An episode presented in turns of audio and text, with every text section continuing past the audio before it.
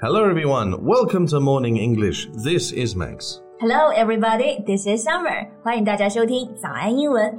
Okay, Max. I'm going to show you a picture of a girl. Tell me how you think of her. Okay. Um, oh, she's beautiful, very sweet. But why is she hiding her face? Uh, she doesn't seem very confident. Right. 刚我给 Max 看了一张照片啊，其实就是一个娱乐圈的大美女阿娇，大家还记得吗？她很漂亮， 但是她一直都就是不够自信，被镜头拍到的时候呢，都会下意识的挡住自己的脸。I do think there's a correlation between people's appearance and confidence. See, I'm so confident because I know I'm handsome. Yeah, right. 所以我身边坐着一个自信的大帅哥。Okay, so the reason I was showing you her photo is that these days she's gained some weight, and this is how she looks now. Well, she's still very beautiful and she seems more confident. It's no easy thing for an actress not to care about her own weight. Right. 最近阿娇呢又上热搜了，原因就是她现在体型有一些变化，比原来会更加圆润一些，但是看起来她整个人的状态呀更加舒服，更加自信了。So, how did she change and why didn't she feel confident before? There are many reasons, so maybe today we can talk about that. 今天啊，我们就来聊聊自信这个话题。 在节目的开始，给大家送一个福利。今天给大家限量送出十个我们早安英文王牌会员课程的七天免费体验权限，两千多节早安英文会员课程以及每天一场的中外教直播课，通通可以无限畅听。体验链接放在我们本期节目的 show notes 里面了，请大家自行领取，先到先得。All right. Since we are talking about confidence, maybe first we can take a look at some synonyms. Sure. 讲到自信嘛，大家应该都知道 confident，但其实呢，还有一些可以代替它的同义词，like I can think of this word, self-assured. Yeah, it's a good word to use. It means you're very confident in your own abilities and able to deal calmly with other people, especially in public situations. Assured，它本身也是个形容词，意思就是有把握的、肯定的。所以如果你对自己很肯定，就是自信的了，self-assured。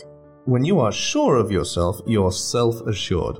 Now, this sentence may seem too obvious, but there's a phrase we can learn from that. Be sure of oneself. It also means being confident. 哎，我就说你为什么要说那句话？对啊，其实这几个单词呢都有关系啊。Sure 肯定的，assure 确保，self-assured 自信的，然后还有一个词组，be sure of oneself 对自己很肯定，所以就是自信的意思。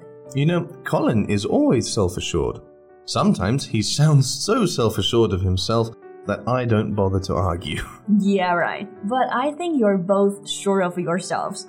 Yeah, sure. All right. Here's another word with the similar structure. It also starts with self. The word is self possessed. Self possessed possess 就是有拥有的那个单词吗？Right. To possess something means to have or to own something. So self-possessed means to remain calm and confident, especially in a difficult situation. 嗯，这个 self-possessed 也可以表示自信，尤其是在情况比较困难的时候，还可以非常的沉着冷静。You know, last time I found out that I was wearing my t shirt inside out, I managed to remain self possessed, went to the bathroom, and changed it. Yeah, a good story. 衣服穿反了还能保持自信和冷静啊，很厉害。That was when I was 11 years old. All right, Summer, do you know this phrase as bold as brass? Um, not really, but I know this word, bold. Bold 就是胆子大的，very brave and confident. Right, so here the words as brass are used for emphasis. It means not afraid at all, very confident and bold. 哦，所以这个词组啊，意思就是说呢，胆子非常大，特别有自信。But note, this is an informal phrase, and its meaning can also be without showing any respect, shame, or fear. 所以用这个词的时候呢，一定要注意看语境。它可以是说你非常自信，但也可以说你是厚脸皮的、胆大妄为的。 Okay, so Max, are you as bold as brass? Do you mean confident or shameless? Of course, the former one. Then yes. All right, about confidence, here's the last word we should know. It's assertive. Assertive, yeah, it means being confident in behavior or style. 这个 assertive 也是坚定啊，然后很有自信的意思。 但它经常描述的是一种行为或者是态度。 If you want people to listen to your opinions, you'll need to learn to be more assertive. Right。那我们回到刚刚的话题呀、一开始我们讲，虽然现在阿娇呢胖了一些，但是啊，她反而更加自信了。我们就可以说，Even with the weight gain, she's become more sure of herself Or she's become more self assured or self possessed. and more assertive. Exactly. Alright, so you said she used to be unconfident, despite her beauty and popularity. Yeah, it has to do with her family and the way she was brought up.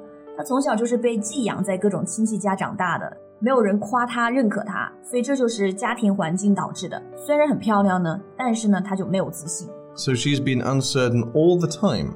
Yeah, uncertain. 哎，这个词也可以表示不自信，对吧？我们刚刚讲了很多自信的表达，那接下来一起看看不自信的表达吧。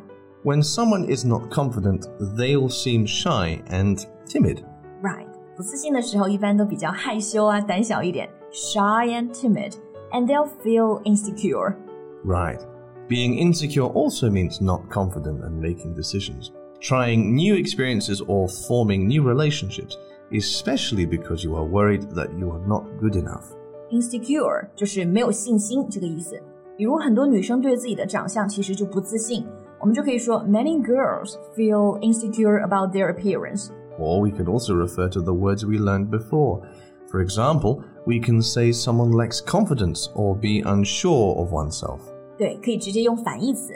阿娇之前不自信，就可以说 She used to lack confidence, or she used to be unsure of herself. Yeah. And there's also an interesting idiom about this. Take the wind out of somebody's sails. Have you ever heard of that before? Yeah, I like this phrase.